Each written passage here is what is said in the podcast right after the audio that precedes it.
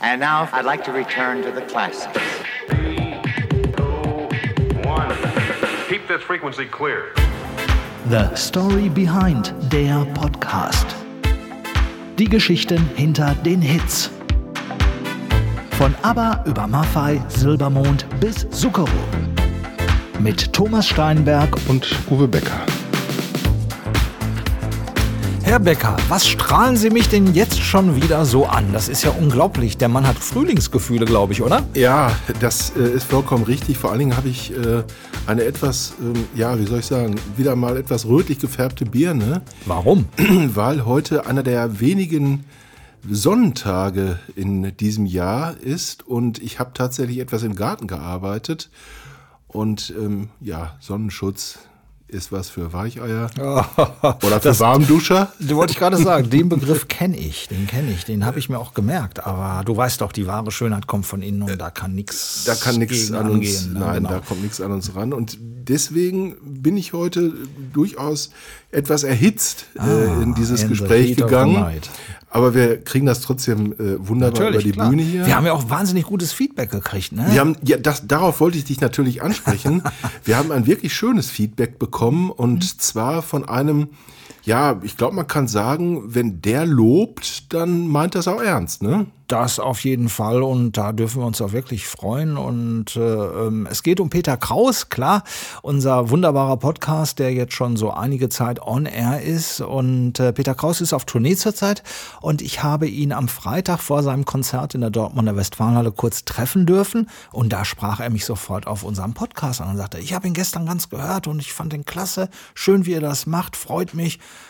Und da dachte ich nur, sagt er das jetzt, weil er äh, gute Stimmung verbreiten will? Nee, er fragte auch nach und wo läuft er genau, weil ich hätte einen direkten Link an sein Management geschickt, äh, auch mit dem Hinweis, wenn er vielleicht mag, kann er ja mal reinhorchen und hat auf Tour ja auch mal ein bisschen Zeit und da ist ja mal viel äh, Zeit zwischen den Konzerten und das hat er gemacht. Er hat ihn komplett gehört und meinte, ah, mit den Einspielern und äh, großes Lob und äh, ja. Also du bist volles Risiko gegangen. Du bist zu ihm Natürlich. gegangen, obwohl wir den Podcast gemacht haben. Ja, richtig, genau, richtig. Man muss ja auch, ne, von wegen Warmduscher, Ja. man muss ja ab und zu auch mal Also äh, hat die- das Visier öffnen. Da hat die letzte äh, Sendung doch ein bisschen was bewirkt, Ja. dass der Steinberg sich mal richtig zusammengerissen hat und Oh, gesagt ja. hat, ich begebe mich in die Höhle des Löwen. Genau. Ähm, obwohl wir ja eigentlich wussten, dass das Ding gar nicht so schlecht geworden ist. Natürlich nicht, nein, klar. Und äh, das Konzert war übrigens auch hervorragend. Das war wirklich Geschichte pur. Äh, 50 Jahre Rock'n'Roll in zweieinhalb Stunden. Und es war einfach nur herrlich. Da hatte man ein Original auf der Bühne, das fit ist, wie du immer zu sagen pflegst, wie Lumpi, ne? Oder so. Wie Mungo. Oder wie Mungo, Fit wie ja, Mungo. genau. Äh, ähm, wunderbare Moderation zwischendurch, eine richtig gute Band, das Stage-Setting passte und äh, es war sehr gut verkauft auch und die Leute, ja, die haben ihn also wirklich frenetisch gefeiert. Ich kann ja immer wieder nur sagen, wenn ich mit 70 noch so gut drauf bin wie Peter Kraus mit fast Vier und- 90, ähm, 84. 84, äh, dann muss ich sagen, da wäre ich schon sehr, sehr zufrieden. Vor allen Dingen, wenn ich auch noch sein Körpergewicht erreichen würde. äh, Peter Kraus ist ja eher ein Vertreter, ja, man kann sagen, der 50er, 60er, 70er, 80er, 90er und so weiter und so fort. Genau, zeitlos. Und, und wir haben heute uns jemanden ausgesucht, der eher so, ich glaube, man kann schon sagen, ein Vertreter der 80er Auf ist. jeden Fall, ne? natürlich, klar. Die Band, die gibt es jetzt äh, ähm, 40 Jahre. Es gibt nur noch ein Urmitglied sozusagen, aber der Mann, der hält alles zusammen. Er ist der Frontmann und vor ziemlich genau 40 Jahren, da ist auch das erste Album erschienen. Das legendäre Album dieser Band überhaupt 1984. Es hieß Forever Young. Und jetzt müsste es bei allen. Ah, genau. Es geht heute um Alphaville. Und zwar um dieses Trio, was äh, viele sagen immer aus Münster kommt. Kommt es im Prinzip gar nicht so richtig. Marian Gold, der Sänger, der wurde in Herford geboren. Ähm, später ging es dann nach Berlin, von Berlin nach Münster, weil es dort einfach billiger war zu wohnen. Und dann wieder zurück nach Berlin. Und äh, dazu gehört noch zwei weitere. Münster war billig. Ja, zumindest zum Wohnen, weil die hatten dann einen Bauernhof, äh, der ihnen kosten, also was heißt kostenlos oder kostengünstig zur Verfügung gestellt wurde, weil sie ja Musik machen. Da war Berlin noch sehr viel teurer und deshalb ist die Band damals bestehend aus äh, Gold, Lloyd, Frank, äh, Bernhard Lloyd und Frank Mertens dann äh, ja mal. Ich sag's nur deshalb, weil Richtung Münster gegangen. Münster ja eigentlich bei uns hier in Westfalen beziehungsweise in Nordrhein-Westfalen als eine der teuersten Metropolen gilt. Aber man sieht, wenn, man, man- sich in Münster richtig umguckt und bereit ist, in der. Scheune bei den Beispiel. Rindern oder wo auch immer zu übernachten, nicht. Mhm. äh, dann ähm, kann man auch im Münster dann preiswert wohnen. Auf jeden Fall war es nicht zu deren Nachteil. Ähm, da haben sie das erste Album quasi aufgenommen, geprobt, wie auch immer. Dieses legendäre Album, was damals einschlug wie ein Blitz. Äh, ich hoffe, du hattest es auch. Ich hatte es natürlich. Ich hatte Ja? es natürlich. Und ähm, bevor wir weiter äh, darüber reden, möchte ich noch ganz kurz sagen, dass wir uns heute vielleicht etwas zurückhalten, weil ich habe mir mal die O-Töne angehört, die wir heute zu hören bekommen. Und ich glaube, dass Marian Gold wirklich jemand ist, äh, dem man wirklich lange und gut zuhören kann. Auf jeden Fall. Uns natürlich auch, aber wir sollten ihm den Raum geben, heute auch Gerne, zu erzählen. gerne. Ganz in meinem Sinne. Ähm, vor allen Dingen auch, weil es ja um die 80er Jahre auch geht. Mhm.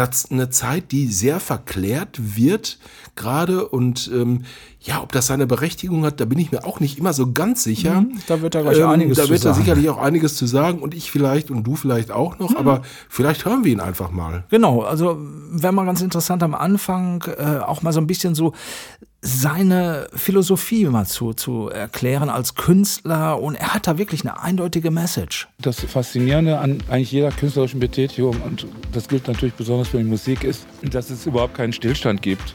Ne, dass man natürlich irgendwann als also aktiver Künstler dann vielleicht auch so irgendwann zurückbleibt, weil die Musik einen dann irgendwann überholt. Also ich habe sieben Kinder und ich verstehe teilweise die Musik, die die hören, nicht mehr so richtig. Also weil das irgendwie auf Erfahrungen und Erlebnissen beruht, die Jugendliche also jetzt in den gegenwärtigen Zeiten machen und die ich so selber gar nicht erlebt habe. Und das drückt sich dann auch irgendwie in dem Feeling der Musik aus. Oder es gibt auch eben Musiken oder Stilrichtungen wie deutscher Hip-Hop zum Beispiel. Das, also das könnte ich niemals kredibel irgendwie vertreten. Das war zum Beispiel, als ich angefangen habe, Musik zu machen, nicht so. Also da konnte man als Mensch jeden Alters eigentlich jede Art von Musik spielen und die auch interpretieren. Und das ist ein interessanter Vorgang, dass es jetzt nicht mehr der Fall ist. Aber auf alle Fälle ist es so, dass es immer weitergeht und dass man selbst als aktiver Musiker, wenn man da nicht mehr so ganz mitkommt, immer noch das verfolgen kann, diese Entwicklung, die die Musik immer weiter hinnimmt. Und es wird nie aufhören. Das ist einfach eine, so faszinierend an der Kunst als solche.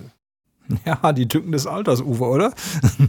Die Tücken des Alters. Schön, dass du es heute mal ansprichst. Ähm, und es gibt ja immer noch Menschen, die äh, Alpha Will für so eine Art One-Hit-Wonder Ja, halten. weit gefehlt. Äh, was überhaupt nicht stimmt. Und da bin ich dir natürlich wieder sehr dankbar, lieber Thomas, Danke. dass du uns dazu. Das ich. Ja, einmal, einmal, so einmal, gut. einmal pro Podcast muss ich freundlich sein. Sonst machen wir keinen mehr. Nee, aber ähm, nein, aber du hast wieder ein wirklich tolles äh, Medley zusammengestellt. Und ich glaube, da wird sehr schnell klar, Alpha Will waren kein One-Hit-Wonder. Das aller, aller Besonderste an den 80er Jahren war die Erkenntnis, dass ich in der Lage bin, selber Musik zu schreiben und die auch zu produzieren. Das war meine Geburt als Künstler. Ich hätte nie gedacht, dass ich ein Künstler bin. Das ist einfach, also neben der Geburt meiner Kinder, irgendwie das großartigste Erlebnis meines Lebens.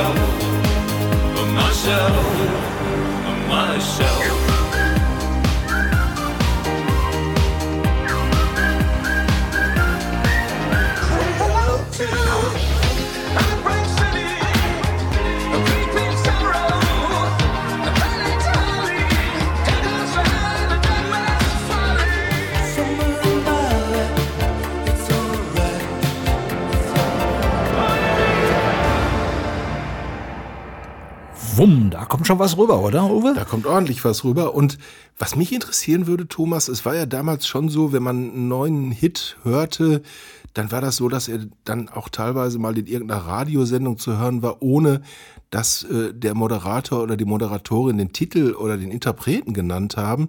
So ist es mir zumindest bei Big in Japan gegangen. Ich habe den irgendwann wahrscheinlich im Mittagsmagazin oder keine Ahnung was auf WDR 2 oder so gehört. Und ähm, ja, ich habe mir ähm, diesen Titel sofort, der hat sich mir ins Hirn gebrannt. Ähm, ich habe natürlich dann immer sofort versucht, den zuzuordnen. Ähm, ist es dir ähnlich gegangen oder wusstest du direkt, das ist Alpha Will, eine Band aus Deutschland? Oder hast du den auch erstmal ganz woanders verortet? Ich habe den Song gehört und dachte, geil. Das war so die erste Reaktion. Ah ja, habe es natürlich für eine englische Band erstmal gehalten, logischerweise, und habe dann sofort versucht rauszufinden, wer ist das. Das klang interessant, das klang neu, das klang auch so ein bisschen, ja, mysteriös und war dann völlig verwundert. Das ist eine Band aus Münster, hieß es damals immer. Und äh, ja, die haben ihr Debütalbum rausgebracht und da gibt's noch zwei, drei andere gute Songs. Und dann habe ich mir auch wirklich sofort, als es rauskam, das Album gekauft. Ich weiß es noch in Essen in einer äh, Karstadt-Filiale. So weit durftest du von zu ja, Hause ja, weg? mit der S-Bahn bin ich da hingefahren. Ja, zu der Zeit schon. Ja, ja, ich weiß. Bei Mir hat's nur bis Dortmund gereicht. Ja. Dann habe ich mir dieses Album da in der, der Höhle, hieß glaube ich damals das Plattengeschäft auf der Kettwiger Straße, da, die Einkaufsstraße in Essen. Und war hellauf begeistert und dachte, meine Güte, äh, was soll danach noch folgen? Ja, das war auch natürlich äh, ja, ein Einstand nach Maß für die Band. Ich bin übrigens damals, nee, ich erzähle das jetzt mal. Ja, mach Ich mal. bin damals äh, zum Plattenfahren nach Dortmund gefahren. Mhm. Und zwar hatte ich einen Kumpel, Thomas Schmidt hieß der.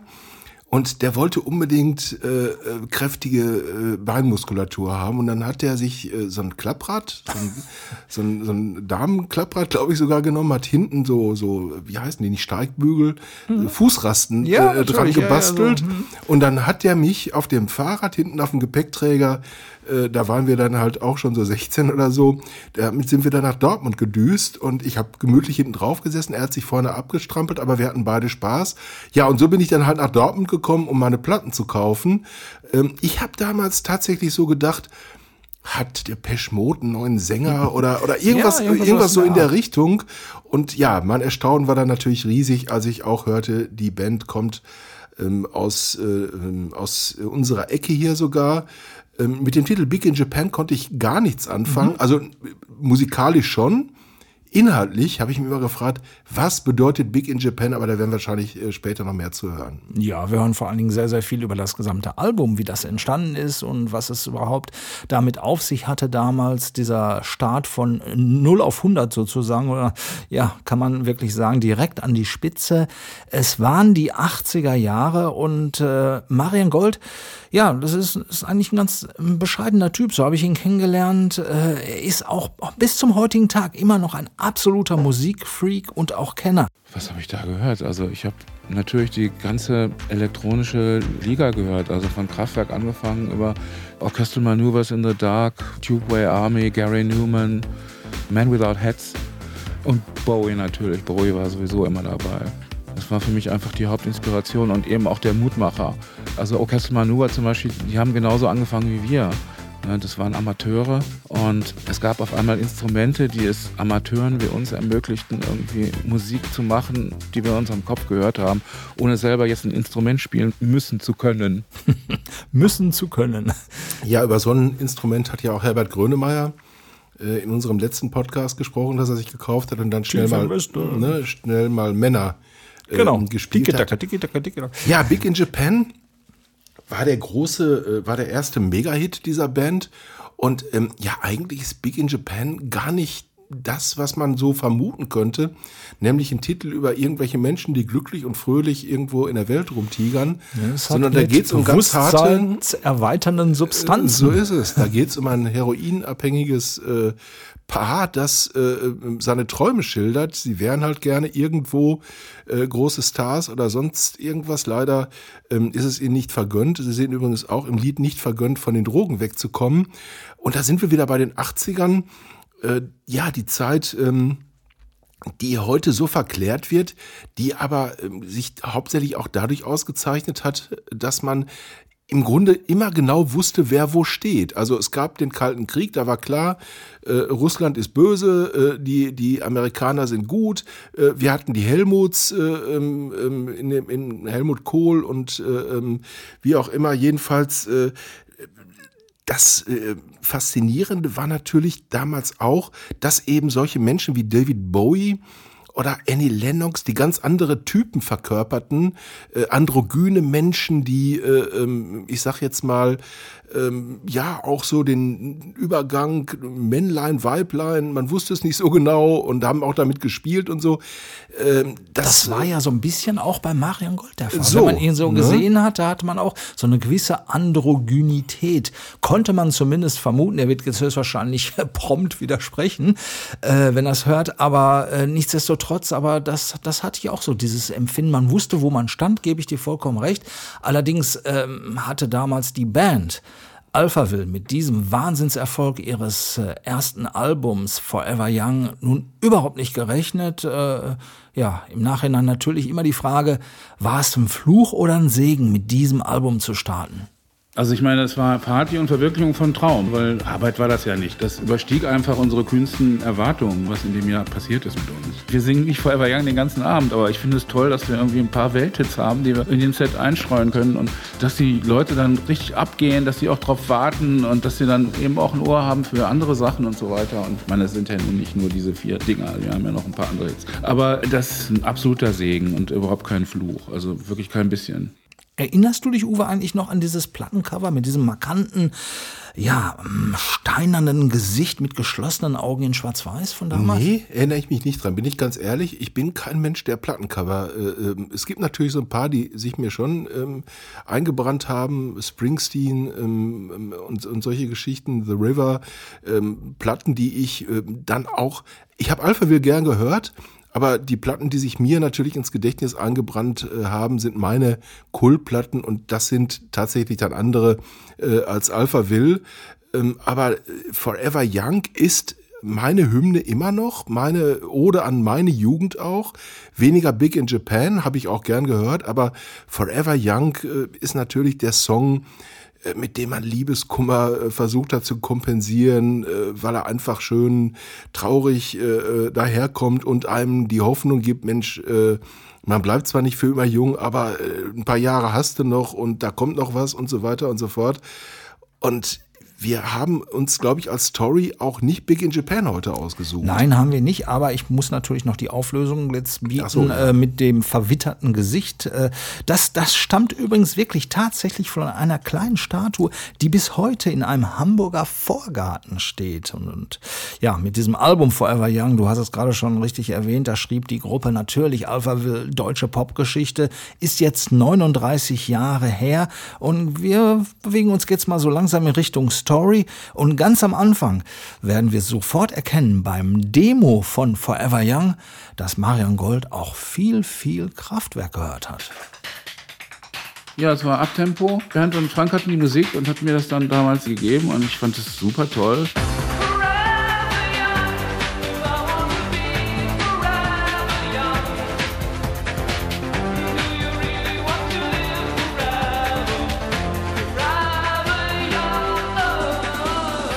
Bernd meinte, fällt dir da eventuell was ein, kannst du einen Text schreiben, irgendwas drauf singen? Also 100 Prozent, jetzt super. Dann habe ich mich da hingesetzt und habe, ich glaube, innerhalb von einer Dreiviertelstunde den ganzen Text mehr oder weniger so geschrieben, wie er jetzt da ist. Wir waren ja arm wie die Kirchenmäuse und hatten eigentlich keine Autos und nichts. Bernd, er hatte da sein kleines Studio da in seinem Schlafzimmer, er wohnte damals noch bei seinen Eltern. Und da haben wir dann das aufgenommen und ja, da war wieder so ein typischer Bernd-Moment, wo ich nämlich dann zu ihm sagte, sag mal, den Refrain, den ich jetzt gerade gesungen habe, gefällt mir noch fällt mir noch was Besseres ein oder sowas. Und Bernd meinte, nee, nee, lass es mal, ist schon gut, lass den Refrain so.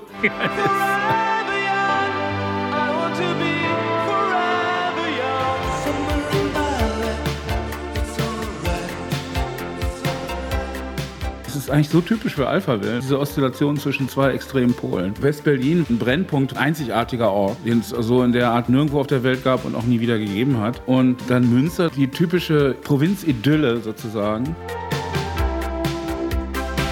Das Album ist das Werk von Leuten, die also wirklich von Heimweh geplagt sind, wieder zurück nach Berlin zu kommen, in diese wirklich graue, hässliche Mauerstadt. Aber das hat sich in den Songs niedergeschlagen und auch diese Energie einfach. Das kann man spüren eben bei Summer in Berlin oder Victory of Love. Da geht es um die Siegessäule im Tiergarten. Wir sind damals im bekifften Zustand irgendwie eine halbe Stunde lang immer da im Kreis rumgefahren. Wir haben diesen Erfolg mit keinem anderen Album in dem Ausmaß wiederholt. Allein in Deutschland weit über eine Million, glaube ich, und insgesamt sind sieben, acht Millionen über die Ladentische gegangen. Und ich glaube, da ist auch dieser Newcomer-Effekt mit dabei. Du bist eben was völlig Neues und dadurch bist du eben spannender. Da spielen viele Faktoren mit, die es schwer machen, das dann nochmal weiter zu toppen. Ja, ja. Gong. Immer um die Siegessäule herum. Um wie heißt die nochmal? Die goldene Else? Die Goldene Else heißt sie, glaube ich. Und ich fand es auch ganz faszinierend, dass jemand wie Marian Gold ähm, auch mal den Spruch bringt, wir hatten ja nichts. Ja, genau. Wir brauchen es ja. Ich glaube äh, schon, dass er ein bisschen mehr hatte äh, als äh, alle anderen, aber vielleicht hat er sogar einen Golf gehabt, äh, denn die äh, Generation des Marian Gold ist ja auch die Generation Golf, ähm, womit nicht der Schläger und der Sport gemeint ist, sondern das Auto. Genau. Er kann sich aber auf jeden Fall sicher sein, dass damals zu der Zeit auch schon Alphaville in den USA gehört wurde. Denn in den 90er Jahren, da hat der Hip-Hopper Jay-Z, einer der Megastars in äh, Amerika und Mann von Ja, die haben gerade St- Ehestress. Äh, Echt? Ist Haben es, sie? Du weißt da mehr als- Ja, Beyoncé natürlich, Ist es, ja. glaube ich, ne? Ja, haben die? Ja, ich meine, ich hätte es gelesen, dass die beiden Ah, gerade irgendwie Stress der- miteinander der- haben. der Herr Becker hat Es ist- wieder in der bunten ja, Welt ich des bin da manchmal auch unterwegs. Natürlich. Äh, man streift das so. Ich meine, die hätten gerade irgendwie, ich weiß es aber nicht. Aber auf jeden Fall hat er damals den Song gehört, Forever Young, und äh, ja, hat daraus Young Forever gemacht. Und wie sich das anhört, das hören wir uns auch mal an und auch Marians Kommentar dazu. Young. I wanna be. Hey, may the best of your todays be the worst of your tomorrows. But we ain't even thinking that far. You know what I mean? So we living life like.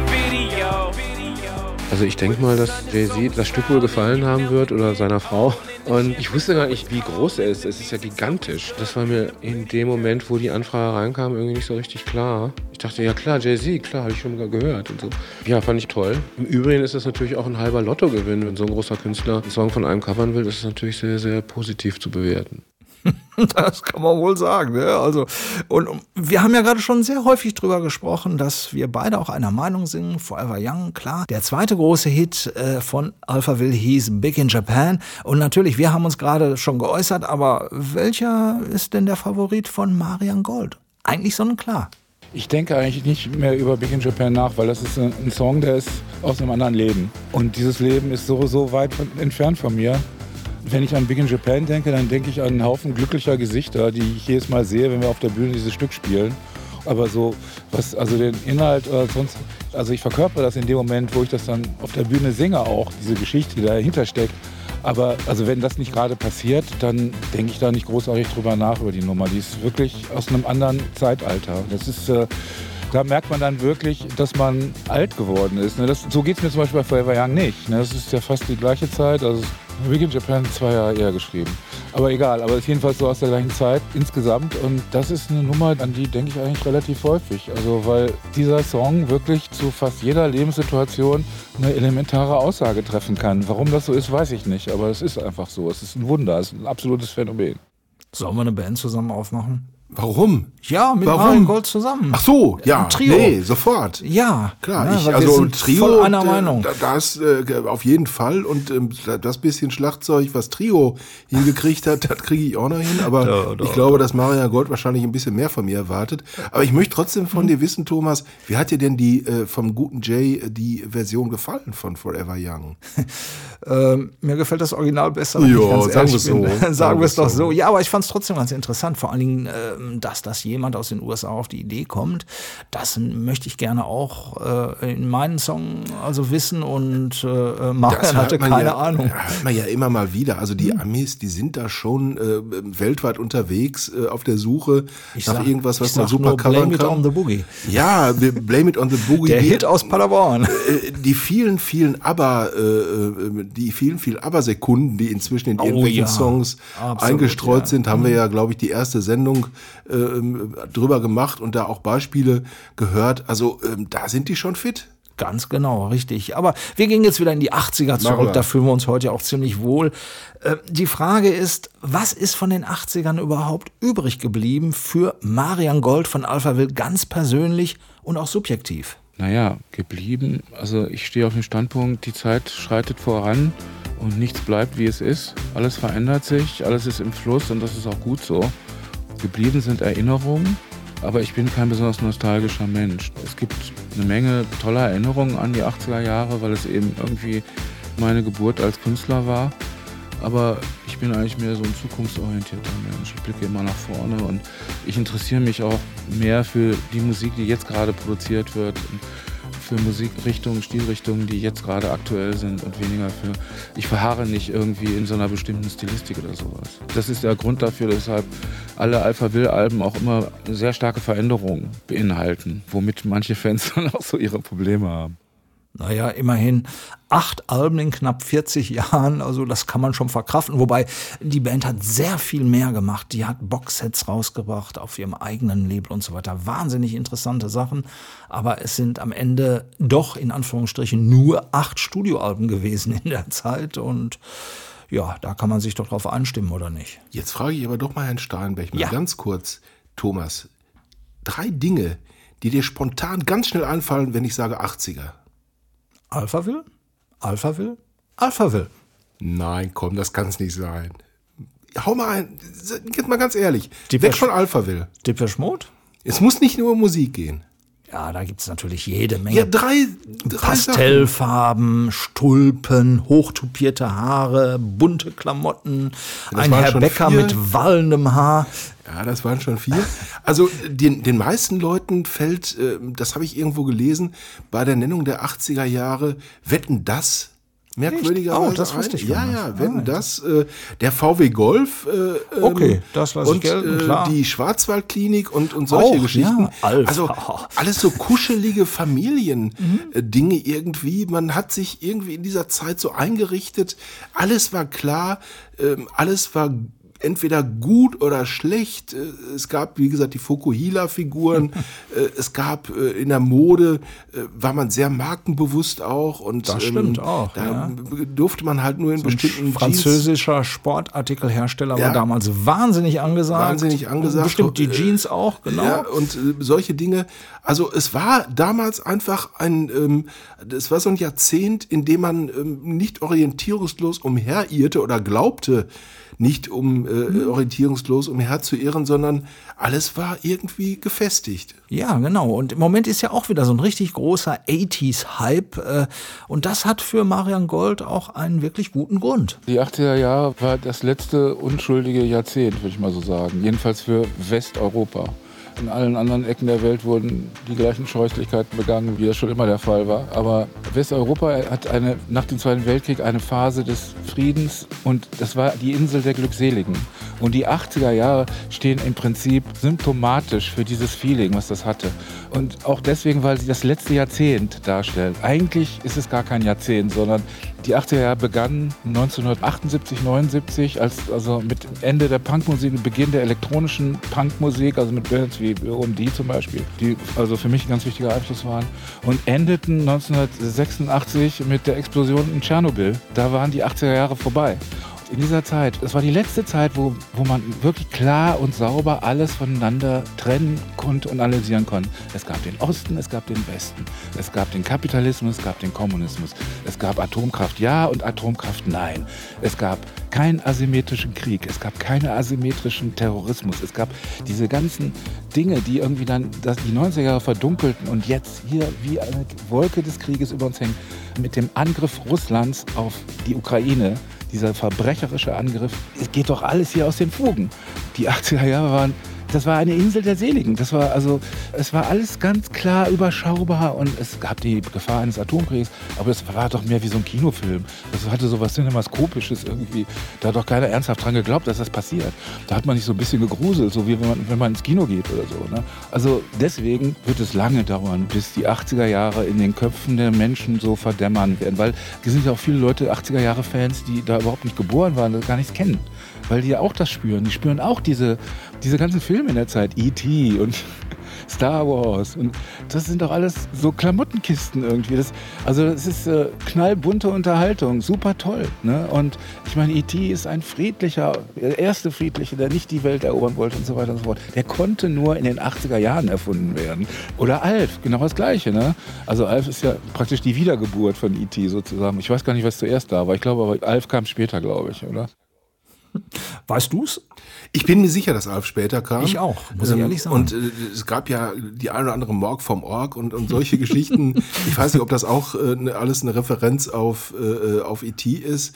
Ähm, eins muss man natürlich sagen, wir haben jetzt viel bei den 80ern über Musik, äh, übrigens, was er noch hätte aufzählen müssen, Denver, Clan, Dallas ne? und diese Fall. Geschichten. Formel 1. Formel 1, ähm, äh, Dirty Dancing und jedenfalls, wir haben viel über Musik und, und, und ähnliche äh, Geschichten gesprochen.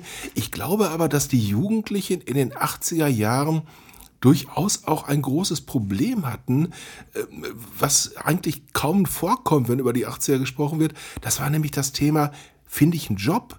Denn das waren natürlich die Jahrgänge, die da auf den Arbeitsmarkt drängten, die ähm, die geburtenstärksten Jahrgänge der Republik gewesen Das sind. ist richtig, ja. Und da war es eben schon fraglich. Zu denen wir übrigens auch zählen. Zu denen wir auch zählen, definitiv. Äh, Und da war es natürlich schon fraglich, kriege ich einen Job? Und es war auch nicht die Generation der Erben, wo man sagen konnte, scheiß drauf, äh, ich, ich, ich erb ja in 20 Jahren das Haus meiner Eltern oder sonst irgendwas. Also da gab es auch schon zum Teil eine tiefe Verunsicherung äh, bei den Jugendlichen. Und äh, ich habe mal übrigens rausgesucht, Thomas, nur mal so aus Spaß, äh, die beliebtesten Namen äh, in den 80er Jahren Vornamen. Thomas, Uwe und Alexander? Nee, nee, gar nicht. Die sind nicht mal dabei. Ähm, da sieht man auch, wie brav die 80er im Grunde waren. Da war nichts mit Marvin, Kevin, äh, äh, Cynthia, Chantal. Chantalle oder keine Ahnung was. Wir wollen ja auch jetzt keinen verunglimpfen. Da sind Nein, ja auch äh, schöne äh, äh, Namen bei heutzutage. Äh, die alten Namen sind wieder populär, aber damals waren es eben bei den Mädchen Namen so wie Julia, Stephanie, Anna, Katharina, Sandra. Bei den Jungs war es Christian, Sebastian, Jan, Daniel, Stefan. Und Also ab 85 auch Boris. ja, Boris sowieso, der gehört übrigens auch in die 80er Jahre Phalanx.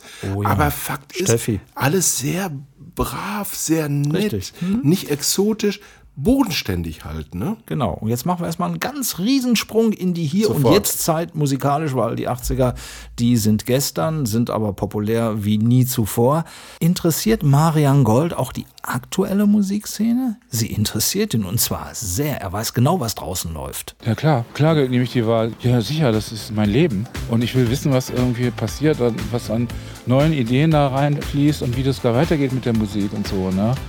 Im Prinzip hat sich eigentlich gar nichts geändert, ne? weil es, also das Business geht immer nach den gleichen Maßstäben.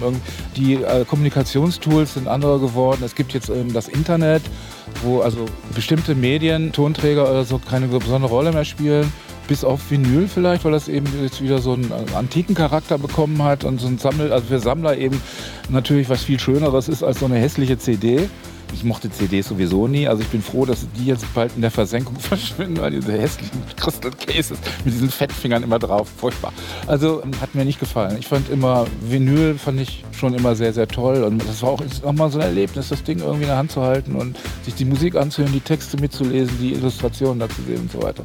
Na gut, jedenfalls, ähm, ja, ich verfolge das mit großem Interesse und also ich bin auch sehr auf Bandcamp als äh, Konsument sehr viel unterwegs und kaufe da auch sehr viel Musik. Ich finde das eine tolle Idee, Bandcamp, weil es, ähm, du kannst, also wenn du dann einen Song kaufen willst, dann kostet der, sagen wir mal, zwei Dollar oder sowas, ein einzelner Song.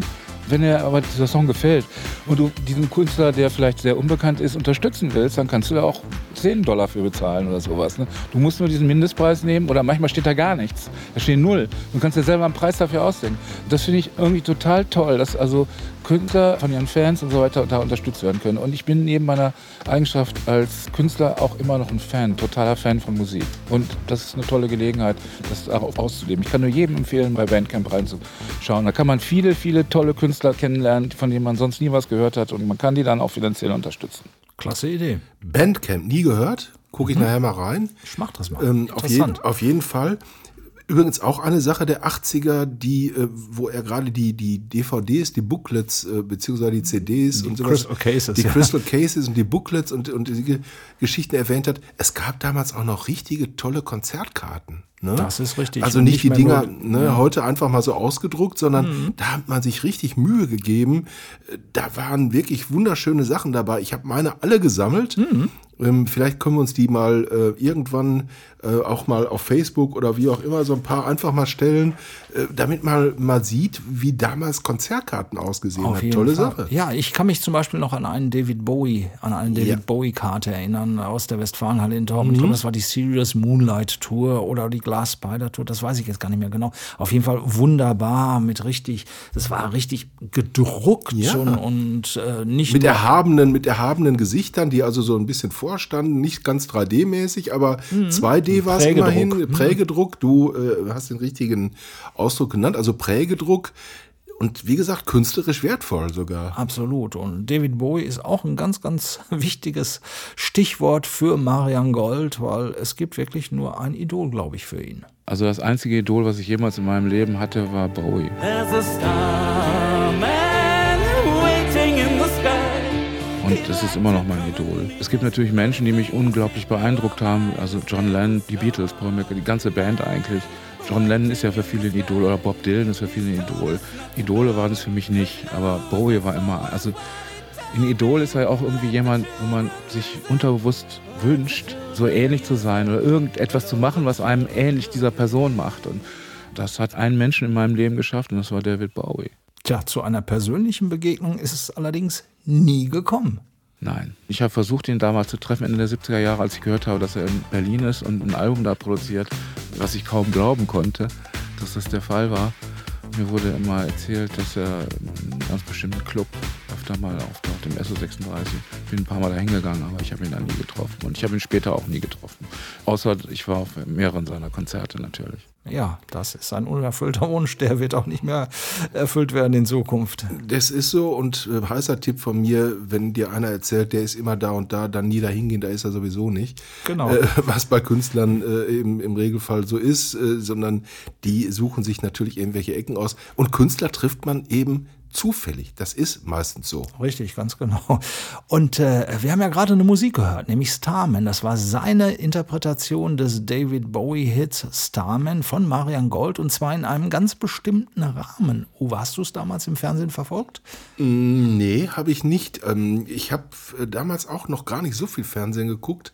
Nee, aber ich bin sehr gespannt, äh, bin sehr gespannt, äh, was du mir jetzt dazu erzählst. Ja, 2018, also ist noch gar nicht so lange. So. Da durftest du auch schon Fernsehen gucken, da glaube ich. durfte Ja, natürlich. Ja, da habe ich aber schon gar nicht mehr so viel Fernsehen geguckt. Ah, okay. Also mein, mein Fernsehen beschränkt sich auf ungefähr, ich sag mal insgesamt 40 Minuten im Jahr. Also ich bin Mhm. kein großer Fernsehgucker. Marian Gold war nämlich bei diesem berühmten Sing meinen Song Tauschkonzert dabei. Sorry, bin und da raus. hat er genau diese, diese Version auch gebracht und äh, da gab es eine, eine tränenreiche Geschichte. Da kann ich mich, ich lese ja dann immer hinterher am nächsten Tag Hm. in den bunten Blättern und wo Ah, ich auch okay. immer unterwegs bin. Ich glaube, da sind sogar viele Tränen geflossen bei diesem Song. das kann ich mir durchaus gut vorstellen. Und es gab auch in dieser Staffel, in der er mitmachte, da gab es auch ein sehr interessantes Duett mit der Schlagerlegende Mary Rose. Und die haben zusammen einen Alphaville-Song gesungen, I Die For You Today. I die for you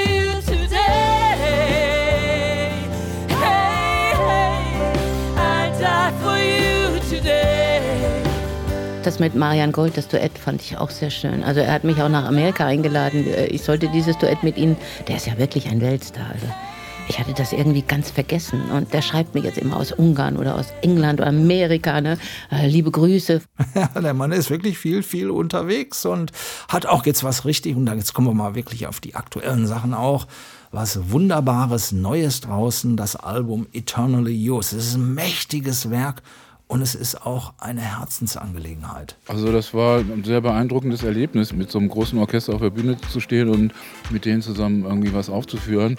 Und insofern denke ich mal, dass das auch einen Beitrag dazu geleistet hat, dass dieses Album entstanden ist. Aber die äh, musikalische Idee, die dahinter steht, also bei Eternally Yours, ist eigentlich grundsätzlich eine andere. Also wir hatten nicht vor, praktisch vor einem Geigenvorhang, also laut Orchester zu spielen als Band, sondern das Orchester sollte der alleinige Star dieser Produktion werden. Das heißt, dieser gewaltige Klangkörper und sonst gar nichts. Also außer meiner Stimme natürlich. Und das verändert die Musik extrem. Also du kannst sie nicht einfach nur so nachspielen. Wenn du die auf diese verschiedenen Instrumentengruppen transferierst, dann fächerst du praktisch den Song, der vielleicht aus 12 bis 18 Spuren besteht, einmal auf in ein 60-köpfiges äh, Symphonieorchester und dadurch ändert sich die Perspektive und das, die Einzelheiten, die man auf einmal hören kann, die so im Song eigentlich die ganze Zeit drin gesteckt haben, ändert sich total. Und diese Idee, die hat uns eigentlich schon seit äh, ziemlich langer Zeit verfolgt. Diese, die Idee, mit einem Symphonieorchester Rockmusik aufzunehmen, ist ja nicht gerade jetzt neu. Die gab es also, die Deep Purple haben 1968 meines Wissens als erste damit angefangen. Das weiß ich noch genau, weil ich kannte damals, das war, muss 1971 gewesen sein, als ich zum ersten Mal Deep Purple in Rock hörte und diese Platte also hat mein Leben verändert und ich war ein riesiger Deep Purple Fan und die nächste Platte, die ich in die Hände kam, war dieses Album und das war vollkommen anders. Und also es war wirklich so eine Art Kulturschock. Und ich dachte, was, das ist die gleiche Band, das gibt's doch gar nicht. Und so. Also das ist ein sehr, sehr äh, einprägendes äh, Erlebnis für mich gewesen. Und seitdem verfolgt mich irgendwie dieser Gedanke. Und wir haben das in der Band öfter besprochen und uns überlegt, wie man das irgendwie auf eine originelle Art und Weise umsetzen kann. Und dann schälte sich da diese Idee raus, also das Orchester als alleinigen Interpreten zu benutzen und nicht irgendwie die Band. Das heißt, wir haben dieser Produktion im Prinzip nicht allzu viel zu tun gehabt. Also jedenfalls nicht die klassischen Betätigungen, die man als Musiker, Bandmitglied hat, sondern also wir haben halt die Ideen geliefert, die Arrangements zusammen mit zwei sehr tollen Tonsetzern und Arrangeuren, nämlich Christian Lohr und Max Knoth die das also genial irgendwie dann in Notationen und Arrangements übersetzt und Libretti übersetzt haben. Ja, und das lief alles im Prinzip so vor unseren Augen ab wie eine große Hollywood-Filmproduktion praktisch. In Babelsberg, in Potsdam, mit dem Babelsberger Philharmonikern, ne? so heißen sie, glaube ich, genau. Ich glaube ja, Potsdam ähm, kenne ich übrigens auch ganz gut. Ähm, ja, äh, ist ganz nett.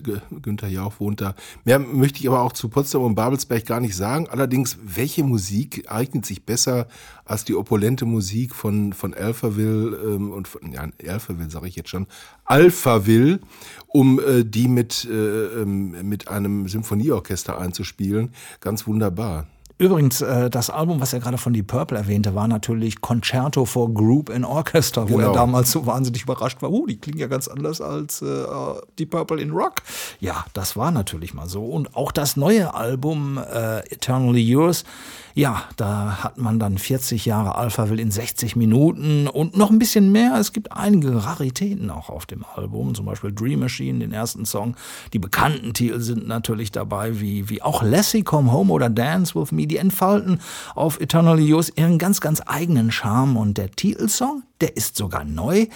Denn noch ein Hits-Album mit ein paar Streichern, das wollte Marian Gold überhaupt nicht. Also man könnte meinen, wenn man sich diese Idee irgendwie vor Augen führt, mit einem Symphonieorchester Rock- oder Popmusik zu interpretieren, dass das dann irgendwie eine Sache ist, die also der Vergangenheit irgendwie oder eine Bezugnahme auf, auf die Vergangenheit ist. Und das Erstaunliche ist, dass genau das nicht eingetreten ist, sondern die Musik hat einen totalen zeitlosen Charakter dadurch bekommen, weil eben Klassik eben auch zeitlose Musik ist. Das heißt, die spielt in der Vergangenheit, die wird in der Gegenwart und die wird auch in der Zukunft weiterhin gespielt werden. Und das war wirklich ja, irgendwie so a magic touch, ne? dass du irgendwie diese Dinger in diese Richtung bringst und dann auf einmal feststellst, dass es vollkommen losgelöst von irgendwelchen zeitlichen Bezügen ist und also so eine Verewigung stattfindet sozusagen. Fällt mir übrigens auch noch eine Geschichte aus den 80er Jahren ein, äh, Musik aus den 80er Jahren, ähm, wo auch Klassik es in die Charts geschafft hat. Sagt dir der Name Rondo Veneziano Ja, noch was? natürlich, ja, aber klar, Ne? sicher. 1979, glaube ich, oder 1980 gegründet und von da an ging es bergauf. Ähm, Das London Symphony Orchestra hat auch äh, eine, eine Rockplatte eingespielt. Das war, glaube ich, ein bisschen früher, hat sich aber in die 80er auch rübergerettet. Mein Favorit daraus ist immer noch Painted Black. Also ähm, äh, Klassik und, und äh, äh, so verpoppte Klassik und so war auch so ein bisschen äh, äh, ein Phänomen der 80er. Genau, und äh, ähm, du warst damals sicherlich auch live dabei. Alphaville, sprich Marian Gold, war 2002 auch bei der Night of the Proms. Da hat er dann auch Ja. mit großem Orchester gespielt und das hat auch so ein bisschen auf Eternally Yours abgefärbt. Äh, Es war auch überhaupt kein einfaches Unterfangen, mit einem Orchester diesen Sound umzusetzen. Vor allen Dingen übrigens der Signature-Song überhaupt Forever Young. Und so klingt er jetzt 2022.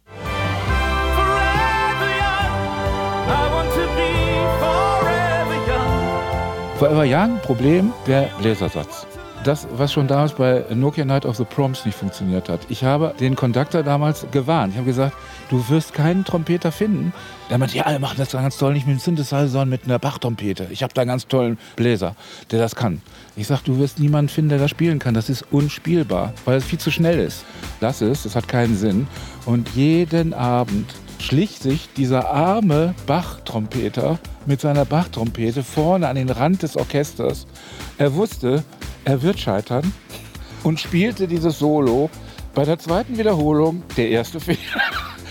Bei der dritten Wiederholung drei oder vier Fehler. Es war jedes Mal, also das Publikum hat es nicht so mitgekriegt, ja. Sonst hätte ich protestiert, sonst hätte ich gesagt, also schmeißt es raus.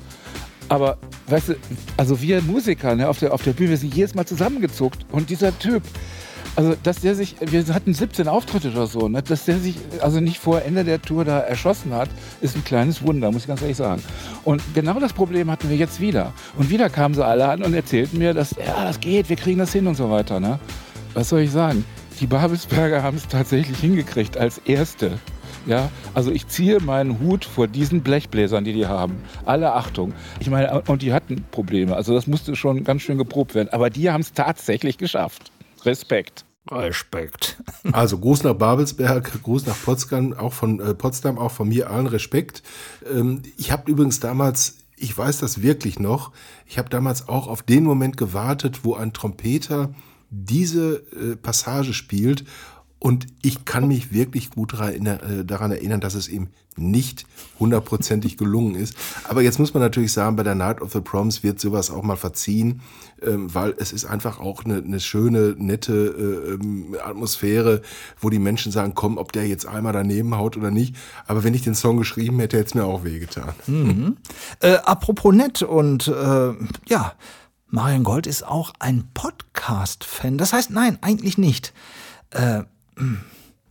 lassen wir ihn einfach selbst erzählen. Was reizt ihn an einem Podcast? Weil er macht ihn selbst. Mich reizt da eigentlich gar nichts dran. Es gibt viele Dinge, äh, die ich eigentlich nur sehr, sehr ungern mache, aber seitdem meine Tochter sich darum kümmert, lasse ich mich dazu überreden. Also die Leute, die das hören, das ist natürlich toll, ist das informativ. Diese Konstruktion, also dass sich ein Künstler von seinem eigenen Kind interviewen lässt, ist natürlich eine, also wirklich, ich denke, in der Musikbranche ist es noch nie vorgekommen. Wir sind da wirklich absolute Vorreiter. Aber das überlasse ich meiner Tochter. Also wenn die sagt irgendwie, Papa, ich weiß, du magst TikTok nicht, ne? aber wir müssen irgendwie jetzt was machen. Sie ist die Einzige, die mich dazu kriegt. Keiner von der Plattenfirma, sonst wer würde mich dazu kriegen, irgendwas. Aber die schicken die immer schon vor sagen, komm, sprich du mal mit deinem Vater, damit er das macht. Und mit dem Podcast, irgendwie, ich ganz ehrlich, ich wusste nicht mal genau, was das ist, weil das Podcast, ich versuche das zu übersetzen und sowas, was es eigentlich ist, ist ein ganz normales Interview letztendlich, ne? Äh, was du halt im Internet abrufen kannst, okay. Aber dieser Begriff Podcast hat für mich irgendwie auch was Furchterregendes.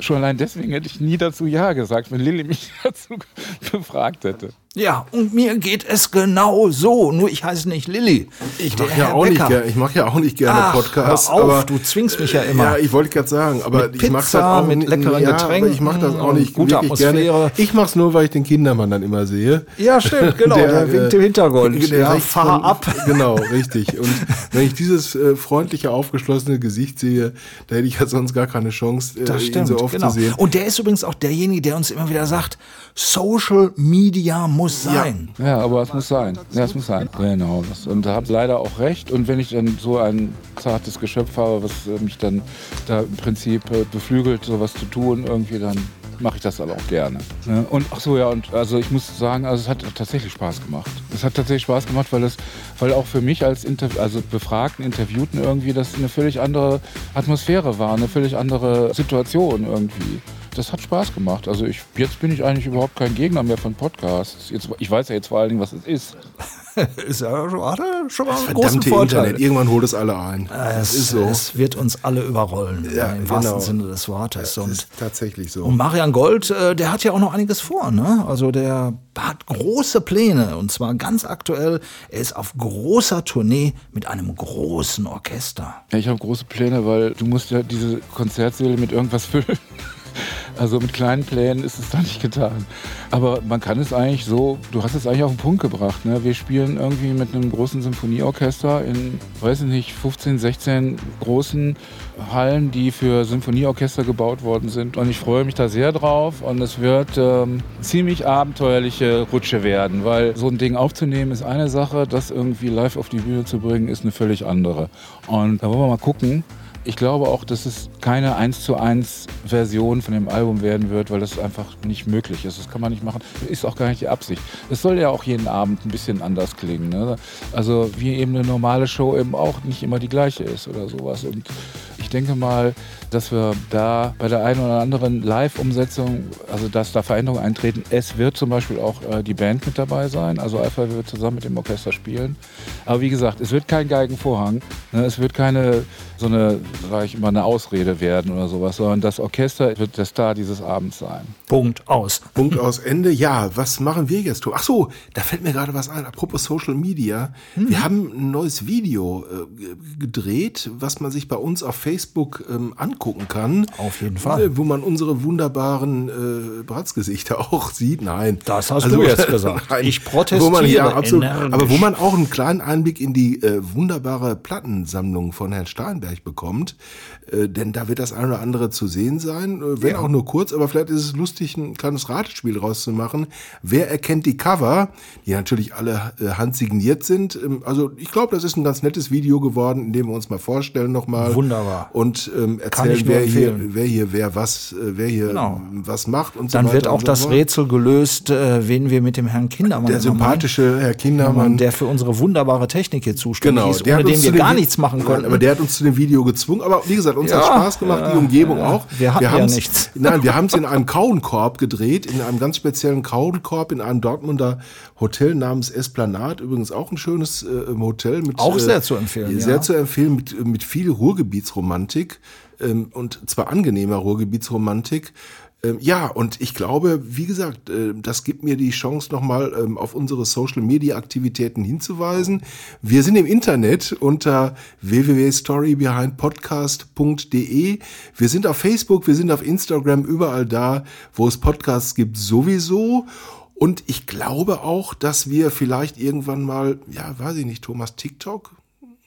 Ja, mal, schauen, ja. Man weiß es nicht, ne? Wir fragen am besten Lilly, die Tochter Ja, von, von, von genau, Marian. die rufen wir an. Ähm, Und ich gehe jetzt einfach in äh, meinen Platten, auf meinen Plattenspeicher oben und da habe ich nämlich auch meine Alben mit den Konzertkarten. Und die gucke ich mir jetzt an. Du musst jetzt leider nach Hause gehen. Ja, das war's dann in diesem Sinne. Der Herr Becker möchte für sich jetzt sein. Okay. okay, ja, wunderbar. Ja, was wir beim Schöne nächsten Mal machen, äh, da schauen wir mal. Äh, es wird mit Sicherheit sehr, sehr interessant Und es wird werden. deutsch. Und es wird wieder deutsch. Und noch ein ganz kleiner Hinweis, dürfen wir euch schon mal ein bisschen spoilern. Äh, wir haben natürlich auch ein schönes Video zu Alphaville gemacht. Und da äh, sind wir eigentlich weniger zu sehen, aber ein gewisser Herr, der auch mit Alphabet in der letzten Zeit einiges zusammen gemacht hat, der erklärt mehr. Also einfach mal reinschauen. Absolut. Okay, Bis das dann. war's. Ja, tschüss. Tschüss. The Story Behind. Ein Podcast von und mit Thomas Steinberg und Uwe Becker. Produziert in den TSBP Studios. Online-Inhalte und Marketing Alexander Kindermann. Sämtliche Links zu allen Folgen unter storybehindpodcast.com www.ftf.de